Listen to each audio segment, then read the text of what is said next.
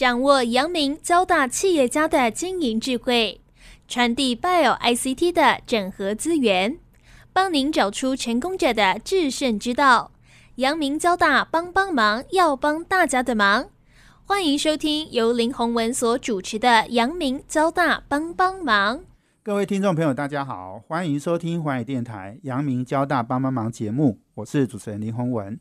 呃，今天呢，很高兴呢，我们要为听众朋友哦来谈一谈哦物理的科普啦哦。那这个最近呢，呃，我们交大电子物理系教授仲崇厚教授哦，他们的团队哦，在这个呃做了一个很重要的一个呃基础物理的一个研究哦。那呃，他们的论文呢也刊登在美国国家科学院的院刊哦。那这是以有关一个奇异金属哦的一个研究。那这个研究当然，呃，我我虽然念得出专有名词，可是我听不太懂是在做什么了哈。不过呢，我也借着这个机会邀请我们仲教授哦来跟我们听众朋友分享哈。因为呃，我自己觉得台湾在物理上面的研究哦，很多的大学已经走到了世界的前端了，就像钟教授这样子。那另外呢，台湾的产业界呢？也在不断的突破哈，已经走到了世界的前端哦。那我们也很需要很多在基础科学上的研究哦，来帮助我们产业做更好的突破跟发展。那当然，呃，年轻人该不该念物理？念物理有什么好处？物理的刚刚讲的重要的呃这些理论基础的突破呢？未来会对产业有什么样的贡献？哈，这些都是我今天要请教我们交大电子物理系教授仲崇厚老师的啊。所以，我们先来欢迎仲教授来跟听众朋友先打一个招呼。主持人洪文，各位听众大家好，我是阳明交大电物系仲崇厚，非常恭喜你哈，论文获得世界上很重要的一个呃重视了哦。所以，那个有关我们在奇异金属啊、凝态物理界的呃解开这样的一个谜团啊，这个我们。留待最后面再来谈哦。那我我先要请钟教授来跟我们分享哦，因为我知道钟教授呢，从大学开始哦就研究物理哦，然后博士，然后到这个呃担任教职，你大概三十年的时间投入到研究物理了。是，但是物理哦，又是我觉得好像跟一般人有一点呃距离的哈。是，像刚刚讲的，就是钟教授你研究的这些基础物理的科学哈。我相信一般人是很难一窥堂奥然后因为也不太懂哦，还是要请钟教授来跟我们谈谈哈。年轻人为什么要学物理？你觉得物理给你带来什么样的研究上，或者是知识分享上的一个什么样的乐趣？是，呃，谢谢洪文哈。物理对我来讲就是一个发现，有说呃自然奥秘的一个过程的一个乐趣哈。是，那对于有志从事科学的年轻人来讲，当然应该要念物理，因为物理是基础科学之母哈，所有科学的根基。因为我们是在探究一个自然现象的真相。嗯，对，那对我们呃科学学科学的人来讲，真相就是就那么一个啊，那你要么就掌握到，要么就没有。那我们是用。数学及逻辑的推演，去不断的揭露这个真相。所谓真相只有一个，这是 觉得对呃物理或自然现象的一个理解就是这样。那呃这个真相呢，呃只有一个最好的方式去理解，那个最好的方式就是啊现在最成功的理论。对，那还没有成功的理论呢，可能会有一些缺陷。但是我们就不断的一步一步的去修正它，就像呃古典力学到量子力学的过程也是这样子。好，那是对于有志从事科学方面的年轻人来讲，物理当然是最基础的训练。那呃这这就难怪说牛顿有说啊写了这本书就是谈自然哲学的数学基础。那我们要研究的是自然哲学，就是自然的现象的道理。那用数学的方式去了解，对。那对于非科学领域，就比较人文社会啊，或者是啊这种啊一般社会大众，那需要学物理呢啊，是我们需要训练一个科学的态度跟方法，还有科学的精神。嗯那用一句李昌钰博士的名言，就是说，有一份证据讲一份话。那是科学的精神。对，那即使我们不是在科学领域，在人文社会啊等等等领域，那我们也也需要学习这种逻辑思辨的能力。是，就是说你怎么样找证据，怎么样用证据来推论你要推论的结论，那这个结论合不合理？是等等，这些都是在物理的训练里面能够获得的。对啊，那可以应用到各个不同的啊领域里面，专业领域，而且是非科学的领域。那拿个最明显的例子就是法律，在法律界当然就是要办案，那办案当然就是要找证据、蛛丝马迹。这些蛛丝马迹呢，你怎么样凑成一个拼图？是，这其实就是从物理的研究里面可以得到的。一个训练，就是这些 evidence 这些证据是怎么样呈现的，是够不够有说服力？是好，那你想要论证的是什么？你的结论是不是可以由你的证据来支持？有多强？那有些什么是你还不知道的？有些什么是你已经知道的？对，那最后终终究要破案。就我们做物理来讲，破案就是解谜了，或者是发现一个新的现象啊。那就办案来讲，警察就是要破案，找到真正的，比如说那个犯案的人，或者说事情的真相是什么？对，那就证据来讲，真相就是一个，但是有各种不同的角度跟诠释。好，那所以我们在找证据，然后要提出证据，要论证的这个过程呢，其实就是我们做物理研究的过程。是，所以我用法律。的办案的这个角度，对，其实念物理对于了解这些真相是有很大的帮助的。我认识一个学生，也是大学毕业物理系，然后后来去考律师，然后做一做律师，真的去办案，对，真的去办案。他用学物理的精神去办案，是，然后办案，他觉得他的最爱还是物理，又回来物理，是，念硕士博士，对，所以这是一个很好的一个证明。是是是，我我想哦。真的，我很特别谢谢仲教授哈，因为第一次有人讲到，就是说物理哈跟法律或甚至跟科学办案是有关的哈。那你刚刚讲这个人是谁杀的哈？我们要找出证据，然后证明他哈。这件事情跟研究物理其实是殊途同归，是一样的道理哈。所以是钟教授，你每天在埋首在物理的研究室里面，其实你就好像在做李昌钰办案的这样的一件事，对不对？是真的有点像。像我们的这个论文，呃，奇异金属的形成机制，其实就是在找一个啊解释，嗯，找就像办案一样。我们知道这个啊这个谜是什么，但是我们不知道怎么解它。对，也就是说，这个现象不断的在实验室看到，是，可是呢啊我们的理解却非常有限。所以我们需要抽丝剥茧，到底谁是嫌疑犯哈？谁谁才是真正的人要负责哦？那这个我们需要抽丝剥茧。那有些理论是好像有一部分对，但另外一份不对。那对我们做物理的来讲，那就是不够精确的理论。一直到我们可以提供一个完整的理论，把所有我们觉得很奇怪的奇异金属现象全部都解释的。很清楚，这个时候这个理论就是我们认为是大家可以接受的理论，是，所以就类似办案那样，就是证据不够充分的时候，你说话就有限；可是当你证据充分的时候，事情就是这样子发生的。对，那我们就把握的说，事实上这个奇异金属现象就是是什么原因造成的。是，那其实这是办案，我们每天都在办案。是是，没错没错，我想。那李昌钰博士哈，他的一个脚印、一个指纹哈，对，他都一定要想办法哈，把它抽丝剥茧，找出那个真正的凶手是谁了哈。是，所以你刚刚在讲奇异金属跟凝态物理界的一个谜团，你们已经找到了呃这个很好的解释跟说明跟办案哈的一个结果了哈。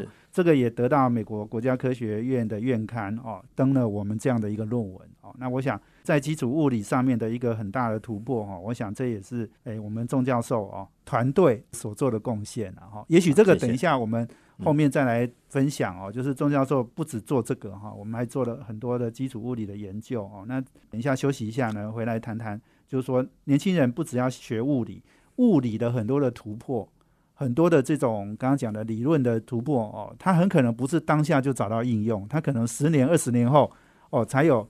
更聪明的人，哦 把这些呃技术哦用到很多新的呃产品的突破上面哦。那我们休息啊，等下再回来，请阳明交大电子物理系教授仲崇后跟我们分享。休息一下，等下回来。欢迎回到环宇电台阳明交大帮帮忙节目，我是主持人林宏文。我们这节目在每周三的晚上七点到八点播出。我们在 Pocket 上面呢，也可以直接 download 下来听哦。那我们今天邀请的贵宾是阳明交大电子物理系教授仲崇后。那我们谈的题目呢是为什么年轻人要读物理哦？那我们就请这个研究物理三十年的这个仲教授哦，而且在国际上已经获得很多研究进展哦，获得肯定哦的这个仲老师来跟我们分享哦。那刚刚你讲到就是说，我觉得很重要哦，就是说年轻人为什么要学物理哦？仲老师给我一个很好的角度哦，就是说这是培养科学素养，而且是辨别真相跟欺诈，让人因为你要重视真相，你要重视这个证据，好，然后你要重视科学。这些东西都非常重要。其实这个让我想到，就是说，哈，我们现在社会上有太多的事情哦，连真相都讲不清楚。好，那所以年轻人其实他在判断很多人，不管俄乌战争啊，哦，甚至股票投资啊，你对事情不够了解，不够真相的理解，哈，你就很难去追求哦，每一件事情你要做到好。而我觉得这个。辨别真相跟欺诈，哇，这个我觉得是太棒的角度了。是，这其实呃不是我我的看法，其实是美国物理学家诺贝尔奖得主呃费因曼的名言，就是学物理是有帮助我们辨别真伪的啊。那我想很多人文领域的所谓真相，可能有不同的版本。呃，每个人的说法是可能都有各自有道理的地方，但是好像又不完全一致。对，但是就自然科学来讲，至少我认为就是真相就是这一个，要么你得到，要么就没有。那其实很多在社会很多议题方面，其实这个科学的精神其实也是很重要的。啊，譬如说能源的问题，我们有各种不同的发电的方式嘛。那每个能源也许都有利有弊，我们能不能比较客观的把这些利弊得失摊在阳光下，大家来用科学的精神来讨论，比较不需要用有已经有既定立场的角度啊来诠释它呢？那我们不必否定啊其他人不同的角度，但是我们可以让证据说话吗？所以我认为学物理的好处就是让证据说话。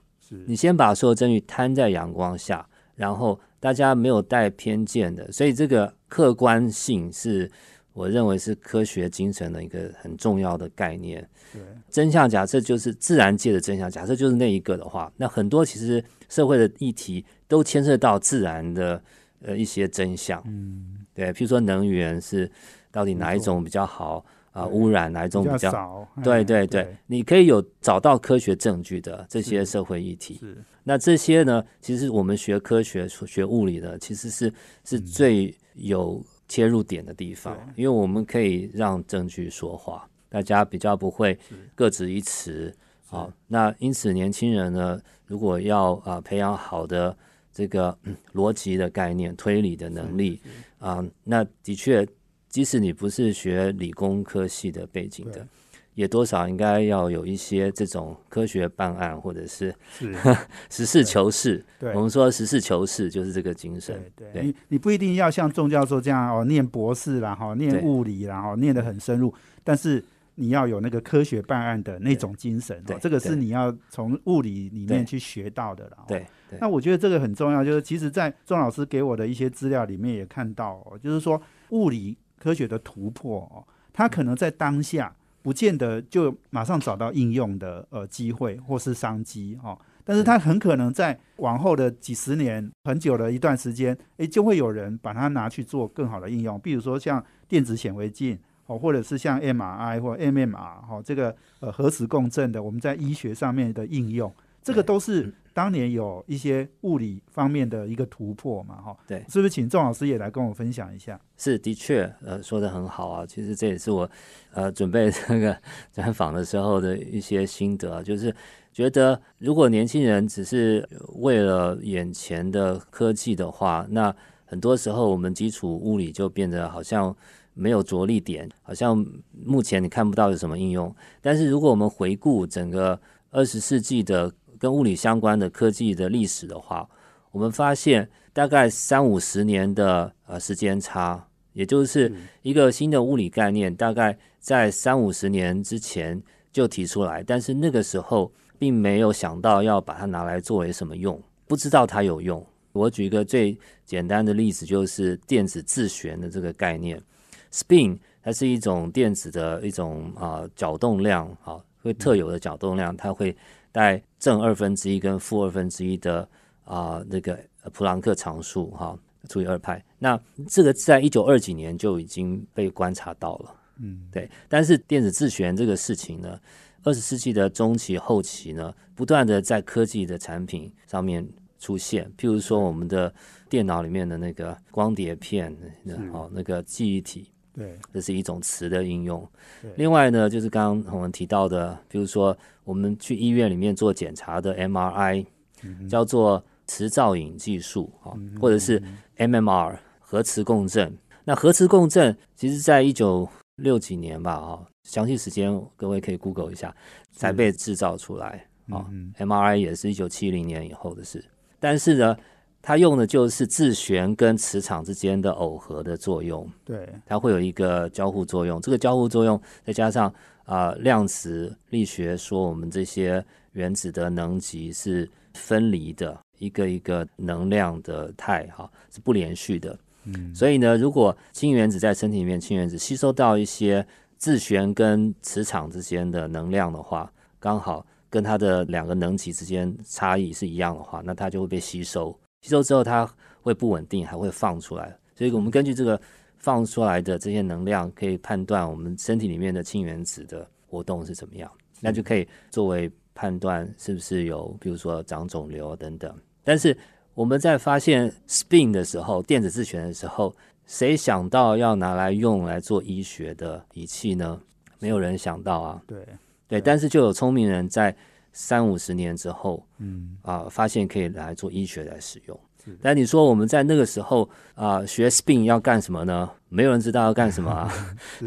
他拿来做什么用呢？没有人知道啊。是。但是谁料到在三四十年之后就有应用？另外一个例子就是刚刚红也提到了穿隧式电子显微镜，哈，那用一个针尖了解物质表面的原子层级的分布，嗯，非常灵敏的。它用到的概念就是量子穿隧效应 （quantum tunneling），就是说量子物质是波，叫物质波。那物质波可以通过一个等于说障碍，能量障碍，类似穿墙了。但是这个墙是原子那么薄的哈，其实就是这个针尖跟物质表面的这个空气，是它就是一个小的能量的障碍。那电子呢，透过加电压，可以透过这个能量障碍到达另外一边。嗯，所以我们就可以通过电流的大小来分辨这个表面的原子的排列啊等等。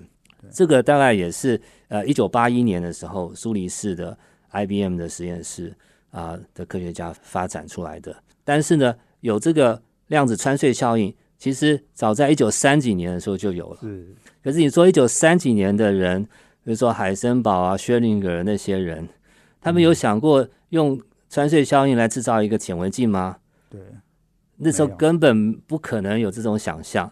可是到一九八一年以后啊，一九八五八六就因为这个得诺贝尔奖，嗯，那对人类的社会有非常巨大的影响。因此呢，我们啊，年轻人要念物理，可以把眼光放远一点。对，现在学的基础物理是未来几十年的先进科技，所以我们不能太多事情都很短视了哈，我们要看长远一点了哦。那这个也就是我下面一段要请钟教授来跟我们分享的哦。台湾产业已经走到前端了哈，我们不再是一个跟随的角色了哈，我们必须要在基础物理上面有更多的突破哦。我们休息下，等下回来。欢迎回到环宇电台阳明交大帮帮忙节目，我是主持人林宏文。我们今天邀请的贵宾是阳明交大电子物理系教授仲崇厚老师。那我们谈的题目呢是物理学哦有什么重要性哦？年轻人为什么要学哦？那其实这一段我想更重要的一个角度就是台湾的产业了哦。那我我们知道就是说，不管是台积电或是台湾很多公司哦，像台积电目前面临的当然就是摩尔定律哦，已经慢慢的。这个效应越来越不明显了哦，而且台积电也走到了就是说技术需要突破的地方啊，不管是物理的，不管是材料的。那台湾很多公司也都走到世界的前端了，我们不再是那个跟随者的角色哦，跟随者就是别人都把事情都想好了，我们就跟就对了，哎，用很快速的，然后用低成本的，我们就可以竞争。可是现在不是了，我们要去突破，要去探索了哦。所以这个时候呢，基础物理的研究又对台湾又是有更重要的另一层意义了哦。所以我是不是也请钟老师来跟我分享一下你的观点？好，我当然不是呃半导体科技的专家哈，从基础物理的观点来提出我自己的想法哈。我也收集了不少最近的一些报道，就摩尔定律，刚才洪文提到，就是呃摩尔这个人在一九六几年的时候提出来，机体电路能够容载的这些呃这些电路呢，大概每隔呃十八个月或者是两年就会翻倍。那它的效率也是大概每十八个月就会增倍，但是到了现在二零二零年左右，已经到达了啊，有人说是量子的极限啊，就是大概三纳米左右。我们刚刚提到三纳米，大概就是量子穿隧效应啊最明显的那个啊尺度了哈。到啊量子的效应很明显。那三纳米有什么困难呢？就是中研院胡正明院士哈之前。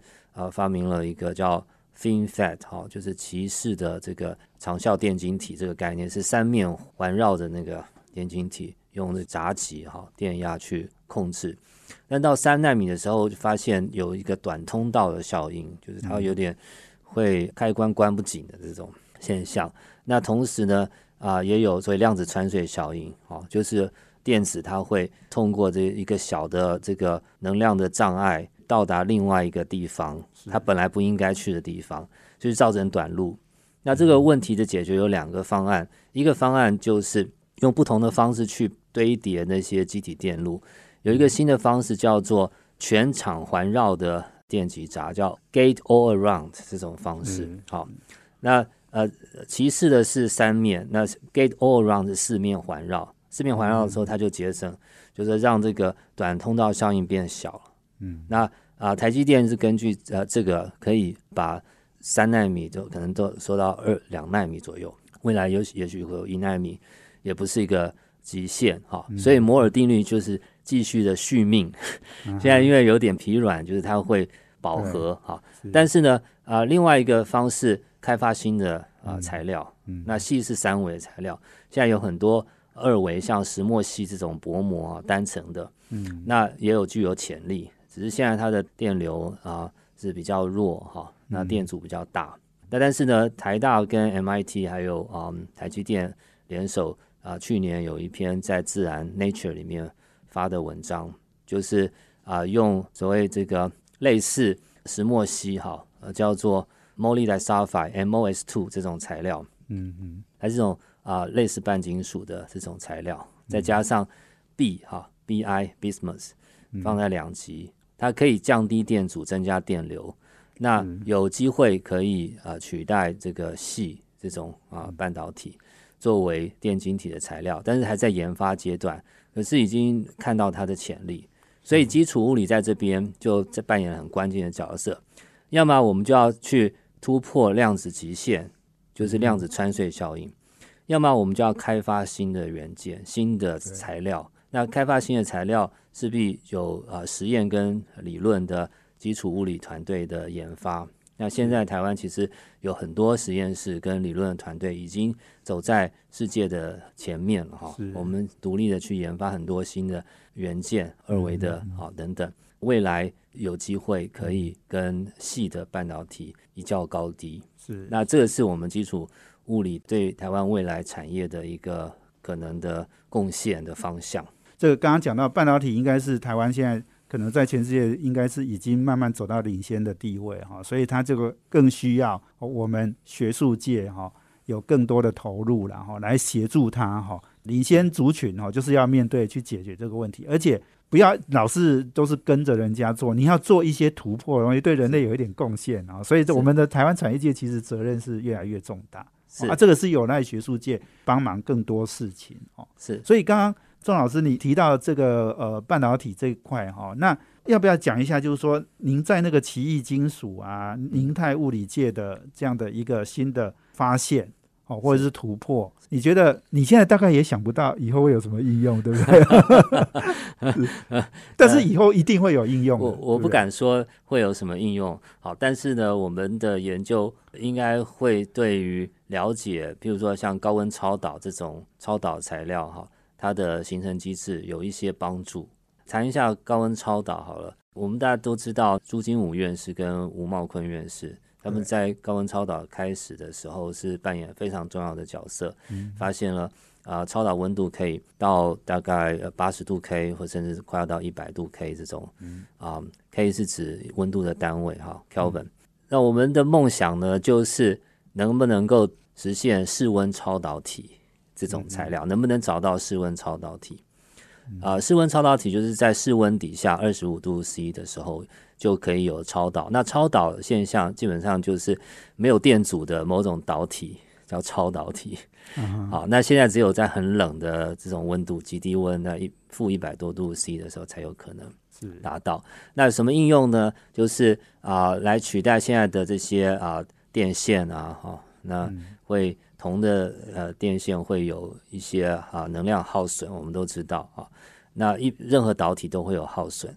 可是超导体就不会有耗损，所以像比如说日本的那个磁浮列车哈，对，它就是用超导当做是材料，然后在很低温的情况下，可以让它浮在那个磁浮轨道上面哈。那之所以会浮起来，是因为超导另外一个重要的现象叫排斥的抗磁性，完全抗磁性，嗯啊，有有磁场进去，它要把它排斥出来。因此它会有排斥力，所以呢，会在磁浮列车的轨道跟磁浮车上面会有一个吸引跟排斥的一个平衡，就会浮起来。对，浮起来，浮起来之后没有摩擦力，所以时速高达可能六百公里。OK，每小时，这是可以做得到的事情。哇，那可以想象，如果有室温超导的话，对人类社会跟产业有多大的影响？这一直都是我们凝态物理界不管理论或实验的一个很远大的梦想。那高温超导体呢，是一九八几年的时候在过渡金属氧化物里面发现的。那它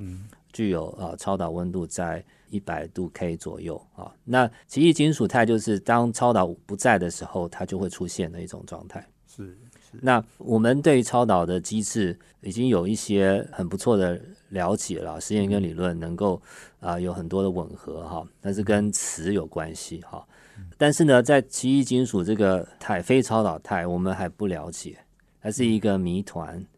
那这个奇异金属呢，简单讲就是在温度很低的时候，电阻是跟温度是呈线性，几乎线性的关系。一般金属是呈平方的关系，温度的平方下降而下降，但它是线性的。那我们都不知道为什么，但是我们知道是跟某些量子态的竞争有关系，在它的临界点不稳定的时候，特别容易形成这种奇异金属。我们的理论就是啊，找到一个合适的理论架构，然后同时解释它的啊呃这个热力学的现象，以及电阻率随着温度。不是平方的关系，那同时解释了重费米子的金属里面哈，那啊我们跟实验是可以啊很好的解释实验看到的现象。我们今天访问的是阳明交大电子物理系教授仲崇厚仲老师哦，这些凝态物理哇，这个有点复杂哈，也许等一下我再请我们仲老师哈，用更一般人能够听得懂的语言哈，来跟大家分享哈。基础物理的突破，哈，可以对台湾产业界带来很多的贡献。我们休息下，等下回来。欢迎回到环宇电台阳明交大帮帮忙节目，我是主持人林宏文。我们今天邀请的贵宾是阳明交大电物系的教授仲崇厚老师。那我们谈的题目呢是物理可以给呃台湾产业带来什么样的贡献哦？那刚刚其实讲到了，不管是半导体或者是很多台湾的光电啊等等的产业哦，我们可能都需要在物理上面的基础。研究的突破了哦，我是不是也请钟老师来谈一谈哈？因为我知道呃，您研究很多的这个物理的基础的理论哦，那不管是电子自旋啊、量子纠缠啊、穿隧效应啊，你刚刚讲的还有物质波的干涉等等，很多的这种理论哦，未来对产业界会有哪一些贡献？要不要跟我们举个例来说明一下？好好，谢谢洪文哈。那我就举啊刚刚提到的量子纠缠这个这个例子哈。量子纠缠其实在一九三零年代，在薛定谔的那个年代就已经猫的那个薛定谔的猫，其实就是最典型的用谬论哈，因为巨观的物质是不会又活又死的线性组合，猫就是一个巨观的存在。它不可能又处于死跟活的线性组合，但是原子可以，它可以处于零跟一或自旋向上跟自旋向下的线性组合。是，假设有这种线性组合的量子态存在的话，那就是我们所谓的量子纠缠态。假设一个电子自旋是向上，跟另外一个向下的电子自旋呢，互相形成纠缠态，那么它距离多远，其实都是。有反向的关系，就是我们不知道其中一个电子它是向上或向下，但是只要其中一个向上，另外一个必定向下，嗯，其中一个向下，另外一个必定向上。那这个呃有点超距啊的感应，哦，这种叫做 quantum entanglement 量子纠缠。这个在薛定谔那个年代啊，其实是波尔跟爱因斯坦的争论，哦，就是啊。啊，哥本哈根学派跟那个爱因斯坦之间的争论，就到底这个是不是呃超光速的传递哈？因为不管距离多远，好像一个是向上，另外就马上感受到向下啊。但是它其实不会违反光速是啊传递物质的这个最高的速度的这种啊爱因斯坦的狭义相对论，但是它却是有呃实际的科学的应用，就是在啊量子。通讯的时候，我们可以加密、加密钥，就是类似密码这样子，可以送一个啊呃两个这个互相纠缠的量子态，在其中一端跟另外一很远的那一端。那么其中一端它如果向上的自旋的话，那另外一端的另外一个就是向下。嗯，那这个啊远距的叫做量子纠缠态的。证明在最近几年已经啊，譬如说中国大陆或其他欧洲很多实验室都已经有出现过了哈。那啊，台湾的话是啊，这个清华大学楚志松教授的团队也在清大跟阳明交大这个距离里面可以证实这个量子纠缠对，那对未来啊量子加密哈，那个量子通讯是有很好的一个。一个前景的应用啊，是另外就是量子啊计算，量子计算就是所谓的量子的位元哈，quantum bit 或是 q bit。那古典电脑是用一般传统电脑就是零跟一的位元，那每一次呢，你只能就其中一种可能性来做计算。可是量子位元它是零跟一的线性组合的呃任何的可能性都可以存在，也就是说它是一种平行计算的概念。那一旦我们有平行计算的时候，就可以同时来做很多的平行的运算。这时候它的运算时间就变得缩短很多了。是，那就会啊，让本来是要花几百年、几千年、几万年可以解决的事情，也许就几秒钟、几分钟就解决了。是。那现在 IBM 跟 Google 也在做一些竞争，关于量子电脑。那台湾也有已经有量子啊。我看红海啊，很多公司也都投入了量子国家队的形成了哈。对对，那这些都是我们台湾在现在是量子科技的时代，就是已经啊不能缺席了。是那所以这些都是量子物理带给我们的科技的应用。在那个年代，是谁会想到这样做呢？是没有人了。是没错。其实钟老师这样的一个分享哈，我觉得也给我们一个很重要的启发，就是说哈，不要想去念那个现在最热门的，对，而是你要去念下一波哈，会崛起而且会应用量很大的那样的一个科学啦。哦，所以这个也就是我想要下一下一个问您的请教的问题，就是说，学生其实大部分一定也都很现实哈，他们就是他们就想的就是说，哦，念一个科系出来就马上有工作。可是问题就是风水轮流转呐，诶，十年后你出来工作的时候，说不定你原来念的那已经不红了哈。所以这个要不要也请钟老师来分享一下？我们现在怎么样让学生或者是社会大众知道说物理很重要，而且很可能是十年后哦，最重要的人才可能都来自念物理的，哈，念基础科学的。是的确哦，希望没有过分夸大物理的重要性了哈。现在的确是因为其实念的人很少啊，是一方面念的少，一方面是说的确现在的科技啊，大家有没有发现是越来越偏向说基础的物理，其实在现在的科技越来越重要了，不管呃半导体或者是量子。科技等等哈，其实的确是这样子。如果我们现在在大学学的是现在最夯的话，那么十年后早就被淘汰了。对。那如果是纯应用角度来看这个问题的话，就是我们要看的是十年、二十年之后的的未来科技。那个时候科技在哪里呢？就在现在的基础研发的这些问题里面。对。呃，以后不知道十年、二十年之后就被拿来应用。就是我刚刚举了。非常多的例子，那些在刚当初提出来自旋呃等等这个概念的时候，根本没有人知道它要怎么用。可是未来一个一个都被拿来用了。是，OK。所以说，我们如果看的是基础的问题的话，那么就历史的轨迹的发展来看的话，多半未来在科技界都会有它的应用价值。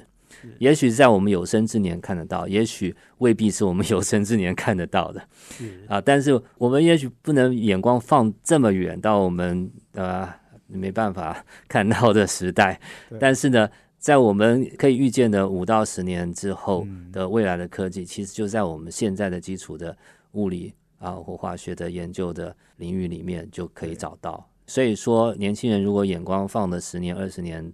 啊，的远的话，那么他现在其实就可以考虑走基础的研究。对对，没有错啦。我记得我十几年前在采访那个太阳能产业哦，当年非常热哦。那个台湾当年的那个一千块以上的股票哦，是太阳能产业哦。是，现在大家都想象不到。可是当年我在采访那个太阳能产业哦，诶，有很多那个董事长、总经理跟我讲说哈，诶，他们十几年前念太阳能这个科技的时候，也是根本没有人要读的。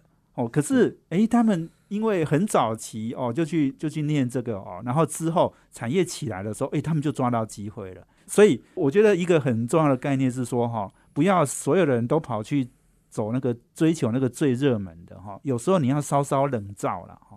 冷灶哈烧一烧哈，你搞不好呢，这个几年后呢，这个人家说哈，风吹起来的时候哈，是哎，猪都会飞嘛哈。如果你你不是猪，你你还生 生态很轻盈的时候，你早就不知道飞到哪里去了，不知道飞到外太空去了哦。是对，所以这个我觉得可能是我们现在对呃说服呃这个整个社会，或者是我们常常在讲嘛，现在很多人都不想念基础研究嘛哈，甚至现在念博士的越来越少嘛哈。所以这个可能是我们要诉求的重点，对不对？是，的确，的确。好，那我再补充一句好了，就是说，呃，年轻人当然我可以明白，就是以呃立即就业为取向，也许是比较多数人的想法啊。嗯。但是我想要挑战年轻人的观点，呃，社会大众的一些想法，就是说，是不是基础科学一定要有应用价值才有价值？我举一个最极端的例子，譬如说天文学。天文学可以帮助我们了解宇宙奥秘或诞生的那个当下的发生什么事情。可是天文学有什么用？几乎没有用，除了它的一些量测的工具可以作为一些啊其他领域的来源，就说啊应用之外，除了那些仪器，就天文学本身的知识来讲，在产业界，我们能想到了解星星到底对我们有什么帮助？对，对，那。我我自己个人的解读是说，其实了解宇宙是我们人类的一个最初的梦想。是，对那个呃追求知识或者是那种追求真相的这种心态，好这种渴望，对，其实是人类的一个很大的一个驱动力。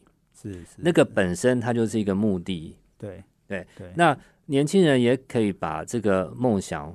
啊，变得比较不能说虚幻，而是说不要太现实。对，如果把你的啊梦想放在现在还没有那么落实的时候，哈，虽然一方面有点虚幻，可是呢，你可以把它啊当做是一个了解自然奥秘的一个乐趣。对，那那个本身它其实有用，也可能没用。可是我说的有用是在。所以人类探索未知的这个意义下，是不管什么基础研究，它其实都是有价值的。对，有用跟有价值是有一点差别的。是是，没有用不代表没有价值，对，有用当然有价值呀是。OK，这是我这个人的观点，可以提供年轻人做参考。是是，对，没错哈，谢谢我们呃阳明交大电子物理系教授仲崇厚仲老师哈给我们的分享。哎，的确啦哦，这个是不是真的没有用就是没有用哦？没有应用的方向就是没有用哈，对这个其实是不一定的啦。对哈，补充一句，